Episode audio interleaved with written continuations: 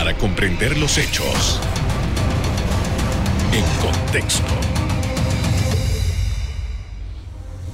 Muy buenas noches, sean todos bienvenidos y ahora para comprender las noticias las ponemos en contexto. En los próximos minutos hablaremos de las cifras de migrantes en tránsito por Panamá y las acciones desarrolladas para el control de esta situación. Para ello conversamos con la directora del Servicio Nacional de Migración, Samira Gozaine. Buenas noches.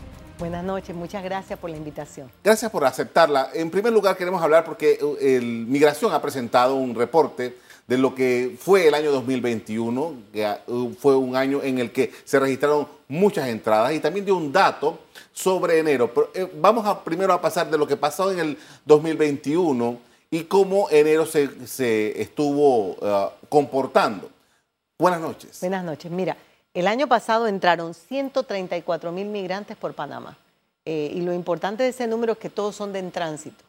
Todas estas personas fueron atendidas de manera humanitaria por Panamá eh, hicimos un esfuerzo impresionante con todos los estamentos de seguridad y con las demás instituciones del Estado, como el Ministerio de, Salud, eh, el Ministerio de Educación, el MIDES, que nos ayudaron, nos dieron la mano, obviamente la Defensoría del Pueblo y los organismos internacionales que nos ayudaron a atender esta grave crisis de 134 mil. Para que lo pongas en contexto también, el año anterior habían entrado 8 mil personas en esa misma ruta. Y el anterior a ese habían entrado 26 mil. Así que imagínate, sumas de personas que jamás habíamos manejado aquí en la República de Panamá. Y en el medio de todo esto hubo una, serie de reuniones eh, eh, eh, multinacionales, particularmente con Colombia, con Costa Rica, para el esto del flujo controlado. ¿Se ha logrado cumplir con esta disposición? Bueno, yo creo que las acciones diplomáticas que inició la señora canciller de la República eh, por instrucción del señor presidente, conjuntamente con el ministro de Seguridad, rindieron sus frutos.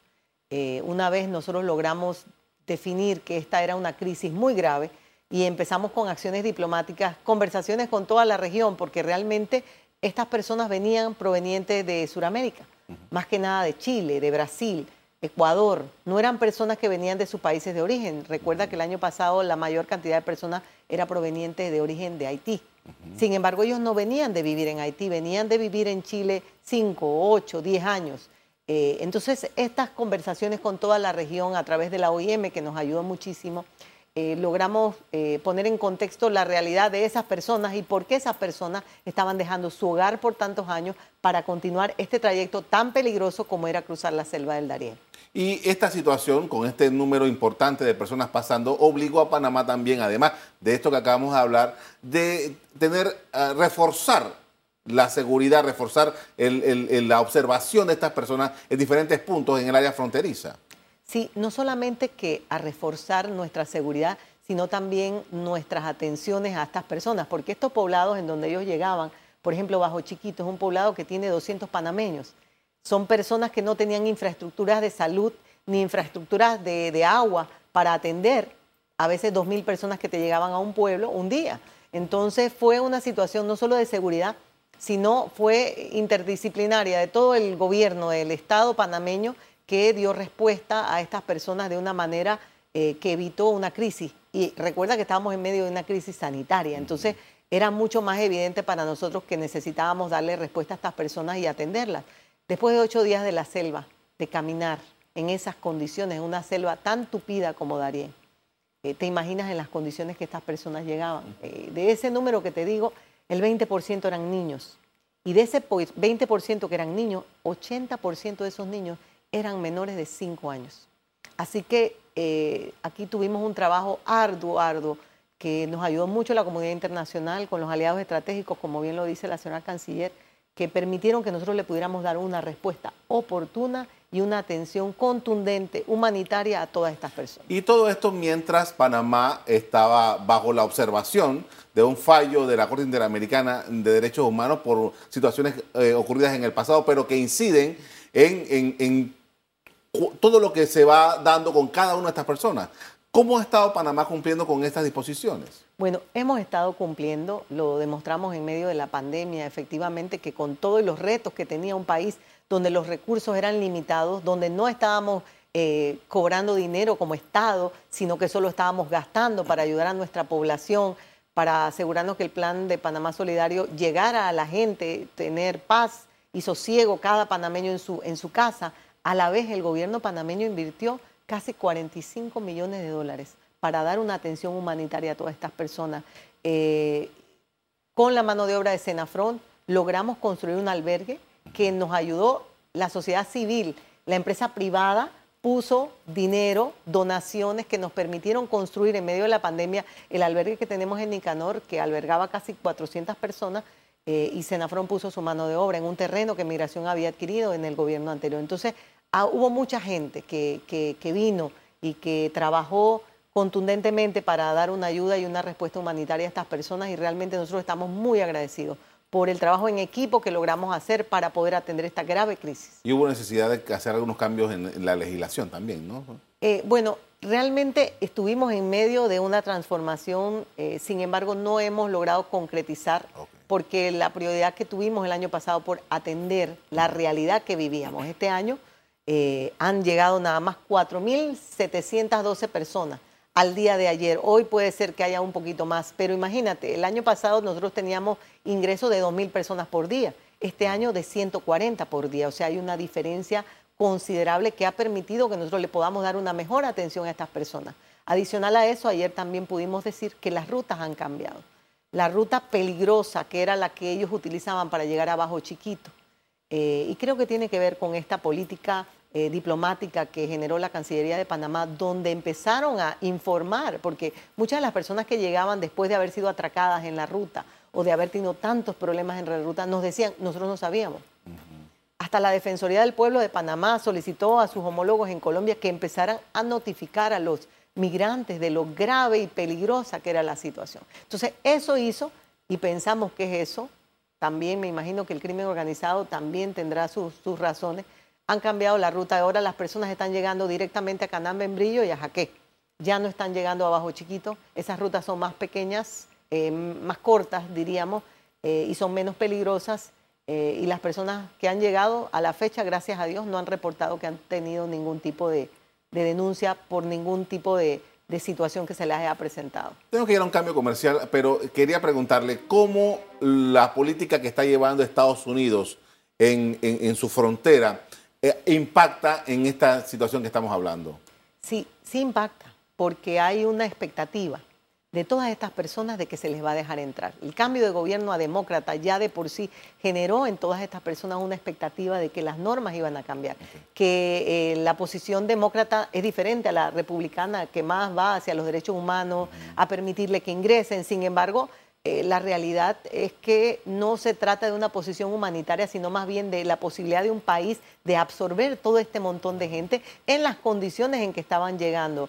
Eh, efectivamente, hubo una noción el año pasado de que se requería mano de obra en Estados Unidos y que iban a permitirles llegar. Eh, creo que la imagen lamentable de estas personas cruzando el río y de estos oficiales de policía tratando de ejecutar la disciplina y el orden eh, generó una conciencia en todas estas personas de que no era tan fácil y de que era mejor que se mantuvieran donde estaban mientras buscaban una manera regular, ordenada y segura para migrar a un tercer país. Por esto vamos a hacer una primera pausa para comerciales. Al regresar seguimos hablando sobre la situación de los migrantes en Panamá. Ya volvemos.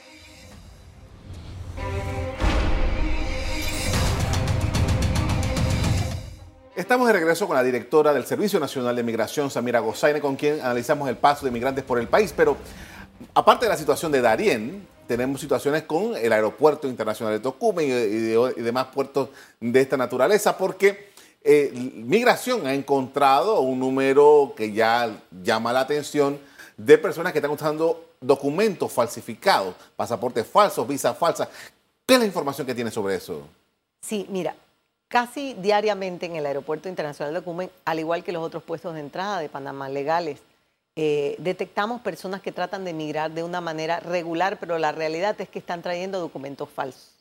Eh, lo que significa es que una vez que un perfilador en, en, el aeropuerto de migración determina que los documentos que portan estas personas son falsos, nosotros tenemos que hacer un proceso de inadmisión y de devolución de esa persona o de deportación de esa persona desde el aeropuerto al lugar de origen eh, de ese vuelo o al, lugar donde esas personas son nacionales. Podríamos decir que ha mutado los intentos de pasar por Panamá, ya no de la selva, sino usar los, conductos regulares, pero de una manera eh, ilegítima, en este caso, con los documentos? Creo que siempre ha existido, pero se ha incrementado, podría decirte. Nosotros tenemos incidencias en el aeropuerto, tal vez 500 a la semana podría ser. Eh, acuérdate que con todo este intercambio de información que tenemos con los países, que esta es parte de toda esta situación diplomática en donde todos los países como región estamos tratando de buscar soluciones conjuntas, existe un intercambio de información de seguridad, de inteligencia, que nos permite a nosotros también detectar, inclusive cuando ese vuelo está en el aire, que estas personas están viniendo en este vuelo y que traen documentación fraudulenta. Entonces, es un trabajo que hacemos en equipo, que hacemos con todas las demás naciones del continente, que estamos luchando con la misma realidad, eh, para tratar de que las personas eh, que pasan por nuestras fronteras eh, cumplan con todas las medidas de seguridad que tenemos para, para que ingresen a otros países y asegurarnos de que la, región sea un lugar seguro en donde estar. Antes de empezar el programa estábamos conversando acerca de, cómo se detectan y cuál es el, modus operandi, por llamarlo de una forma, de estas personas para poder pasar por Panamá con estos documentos falsos. Sí, como te digo, hay un, hay un software eh, que permite que nosotros recibamos información de los pasajeros que vienen en los vuelos eh, y esa información permite que se haga como un chequeo de antecedentes para poder nosotros determinar el perfil de la persona. Estas personas están entrenadas en esto, en perfilamiento, y pueden detectar y determinar si la persona realmente viene como turista o si va a ser una persona que viene a migrar. Adicional a eso, tiene las eh, instituciones de seguridad de otros países, de inteligencia, que también a la vez están generando información sobre estas mismas personas y nos hacen llegar la información para nosotros poder detectar. Pero usualmente, lamentablemente, estas personas pagan sumas de dinero desde 4 mil hasta 12 mil dólares, nos han dicho en el aeropuerto, por esas eh, visas fraudulentas o tarjetas de residencia fraudulentas de otros países. Por eso, las medidas que se han adoptado y que se adoptarán este año por muchos de los países de la región, y ustedes lo van a ver, va a ser imponer visa de tránsito a muchas de estas nacionalidades que estamos viendo en los aeropuertos tratando de ingresar con documentos fraudulentos. ¿Cuáles son esas nacionalidades? Eh, en este momento tenemos eh, cubanos, venezolanos, brasileros, porque hay mucho haitiano nacionalizado brasileño, mucho chileno también. Eh, pero mayormente esas son las nacionalidades. Eh, en, esa, en esa investigación, ¿estas son personas que vienen de qué países? van en tránsito a Panamá, ¿cómo, cómo, funciona el asunto? Sí, algunos vienen desde su país de origen, pero algunos vienen desde, por ejemplo, un tercer país como Ecuador, eh, y están hacia Ecuador, pasan en tránsito por Panamá y Ecuador nos dice, no, esas personas los documentos que portan son falsos. O también pueden originarse en un país en donde ellos estaban residiendo, pero adquirieron visas fraudulentas, que ahora lo que más están utilizando es la tarjeta de residencia de México. La están falsificando, lamentablemente. Y con eso tratan de cruzar por nuestro aeropuerto diciendo, no, yo tengo documentos que me permiten ingresar a México, yo puedo pasar, pero cuando mandamos eso a México a verificar, nos dicen, no, esa tarjeta de residencia es falsa. Entonces quiere decir que ellos usan Panamá como tránsito para ir con destino final México. Así es, u otros países, antes era Guyanas, eh, para transitar hacia Guyana y de Guyana empezar su tránsito irregular, caminando por la región. Por eso te digo que los esfuerzos diplomáticos del año pasado, que fueron contundentemente muy exitosos con relación a los esfuerzos de la Cancillería y la señora Canciller, eh, han sido encaminados a eso, a darle información a los migrantes y que entiendan que la única manera de llegar a puerto seguro es a través de una migración que sea ordenada, que sea a través de los canales legales que cada país ha establecido para que estas personas ingresen. Claro, la desesperación de la gente los lleva, pero caen en manos de inescrupulosos, en crimen organizado. Y los países eh, democráticos del mundo no podemos permitir que esto continúe pasando porque en vez de estar protegiéndole los derechos a estas personas estamos permitiendo que un tercero se los vulnere al abusar de ellos, vendiendo estos documentos, gastando sumas ah, grandes de dinero en documentos que ni siquiera son reales. Ahora, eso me lleva a una pregunta. Los esfuerzos de Panamá por perseguir a estas personas que eh, cometen estos, o que son los que activan estos crímenes. Sí, mira que eh, justamente la semana pasada tuvimos dos operaciones conjuntas con Costa Rica, con Colombia en donde dieron frutos y logramos atrapar una banda de crimen organizado que estaba eh, llevando a las personas desde Colombia hasta Costa Rica, pasando por nuestro territorio. También con la Policía Nacional logramos detener hace dos o tres semanas atrás eh, unos traficantes de nicaragüenses que estaban haciendo lo contrario, trayéndolos de norte a sur, o sea, ingresándolos a nuestro territorio. Entonces, este tráfico se da de ambas vías, es eh, una decisión frontal de todos los países, conjuntamente con tratar de controlar el flujo este eh, de migrantes, eh, de asistirlo. También la segunda decisión que se tomó fue luchar frontalmente, conjuntamente con todos los países de la región, contra el crimen organizado y para eso se hicieron grupos de trabajo que incluyen a todos los países de la región. Entonces, tenemos grupos de inteligencia de todos los países, grupos del Senan, de la policía, de Senafrón, trabajando conjuntamente con inteligencia de otros países para tratar de detener conjuntamente a estas personas que transitan desde eh, Brasil hacia eh, Norteamérica. Estamos hablando de bandas multinacionales, ¿no? Estamos hablando de crimen organizado, que incluye personas en todos los países, de todas las nacionalidades. Eh, y, eso es importante que Panamá, otra de las insistencias del año pasado de Panamá en sus esfuerzos diplomáticos fue pedirle a los países que utilizaran eh, todos los instrumentos de biometría que tenemos a nuestra disposición para que ellos también eh, sean responsables de hacer ese chequeo de seguridad que Panamá sí hace. Panamá hace un chequeo de seguridad de todas las personas que pasan por nuestro territorio. Este año, como bien decíamos ayer, hemos detectado tres personas en lo que va del año de este flujo eh, de personas. El año pasado detectamos casi 72 personas. Entonces yo creo que es importante que los países entendamos la corresponsabilidad, no solamente para cada país y sus ciudadanos, sino para toda la región. Con esto vamos a hacer una pausa para comerciales. Al regreso, seguimos analizando este tema con la directora de Migración. Ya volvemos.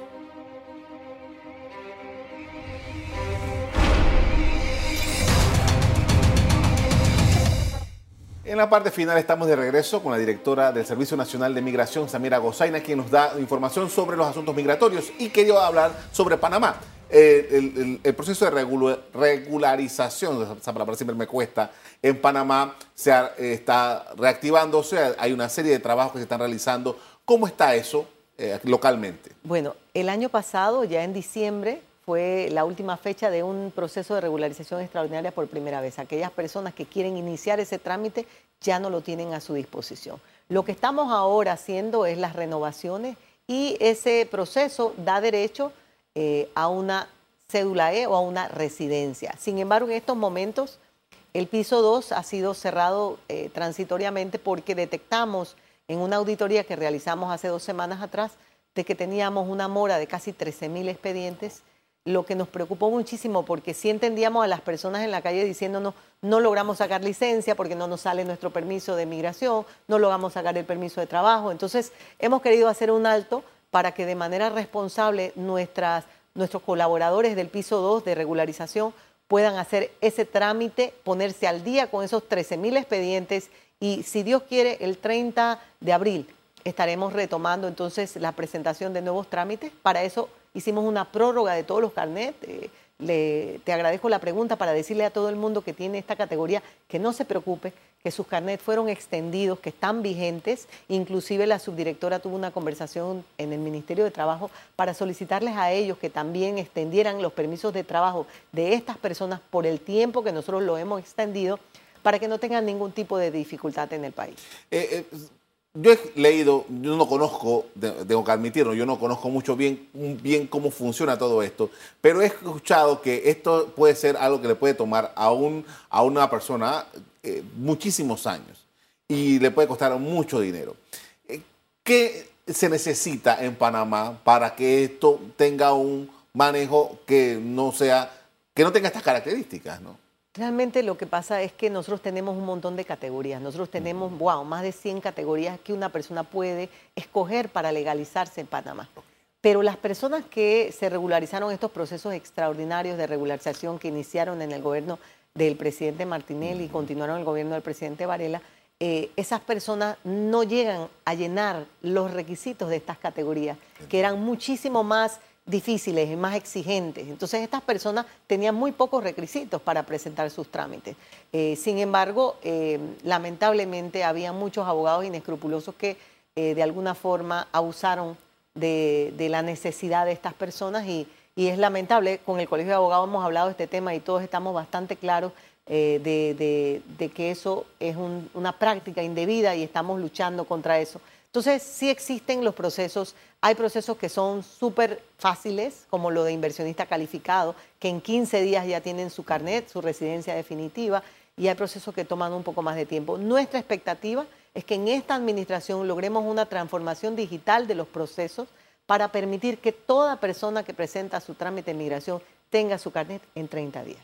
Ahora, una pregunta sobre eso. Eh, usted menciona que hay personas que no, no logran los requisitos mínimos que, tiene la legislación panameña. ¿Qué pasa con esas personas? Una persona, digamos, que entró aquí en Panamá en el año 2010, 2011 y que se regularizó de la forma que ya conocemos. ¿Cuál es entonces ahora, digamos, esta persona está establecida? ¿Qué, sucede legalmente? No, esas personas que se regularizaron en su momento tienen el derecho de aspirar a una residencia tipo E. Todas las personas que tienen su carnet en este momento, ya sea de dos años, de seis años, de diez años, todos tienen derecho a ir a una residencia en esa categoría de regularización extraordinaria. Lo difícil es que hubo mucha gente que por la pandemia está ilegal en el país y no logró accesar a una visa de crisol de raza por primera vez y ahorita mismo en el país se encuentra ilegal. Y lamentablemente esas personas, si no encuentran otra categoría, ya sea de estudiante, de casado con panameña, de trabajador dentro del 10 o el 15%, o muchas de las otras categorías que existen, eh, nuestro consejo es que vayan, que salgan del país porque lamentablemente van a estar en un estado vulnerable donde no van a tener documentaciones eh, y, en algún momento de, los operativos que vamos a iniciar este año pueden caer en, una situación en donde vamos a tener que detenerlos, ponerlos en nuestros albergues para una próxima deportación. Justamente quería preguntarle sobre eso porque cada cierto tiempo Migración informa acerca de estos operativos que va a la policía y tal y, muchos de esos eh, eh, incluyen algunos puestos de trabajo. En ese sentido, ¿qué dice la legislación? ¿Cuál es el procedimiento sobre este asunto? Sí, mira, cuando nosotros vamos conjuntamente con el Ministerio de Trabajo a las diligencias, pues migración le corresponde nada más el aspecto legal migratorio.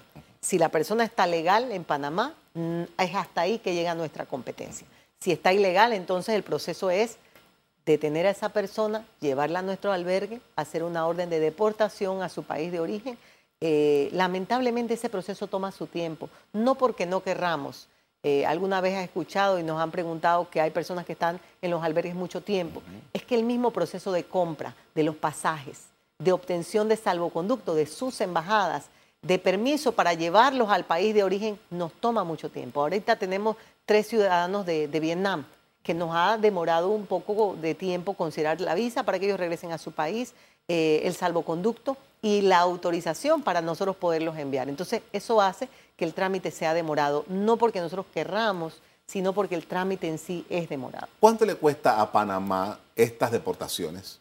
Depende del país a donde vayan, pero te puedo decir que pueden ir desde 800 dólares hasta 5 mil o 6 mil dólares por persona, porque cada persona deportada tiene que ir con dos custodios. Porque en las aerolíneas no te permiten otra cosa, el trámite es ese. Y adicional a eso, la aerolínea no te permite más de dos personas deportadas a la vez. O sea que si yo tengo 50 nacionalidades de un país, nacionales de un solo país, no los puedo deportar en el mismo vuelo. Eh, los charters intentamos nosotros en, en medio de la pandemia para las personas que querían regresarse voluntariamente y ha sido un poco difícil porque nosotros no tenemos policía migratoria, no tenemos la capacidad tampoco de, ponerles esposas por asunto de seguridad en un vuelo, no se puede. Usualmente una persona que está en un estado de deportación no quiere voluntariamente irse, entonces presenta un riesgo a la seguridad de, un vuelo eh, llevar a estas personas sin ningún tipo de esposa y, llevar tantas a la vez es un poco difícil. Entonces el proceso no es tan sencillo como la gente cree, pero nosotros estamos tratando de buscar las formas de, mejorar el proceso para asegurarnos que las personas puedan regresar a su hogar lo más pronto posible. Agradezco mucho, señora directora, por habernos acompañado esta noche para hablar de estos temas. Muy amable. Gracias a ti y cuando quieras a la orden. Gracias. Durante el recién pasado año 2021, el 61% de los migrantes que pasó por Panamá venían de Haití, seguidos de un 12% de cubanos. Le siguieron Chile y Brasil con un 7 y 6% respectivamente. No obstante, de esos dos países los migrantes eran de nacionalidad haitiana. Hasta aquí el programa de hoy. A usted le doy las gracias por acompañarnos. Me despido invitándolos a que continúen disfrutando de nuestra programación. Buenas noches. Muchas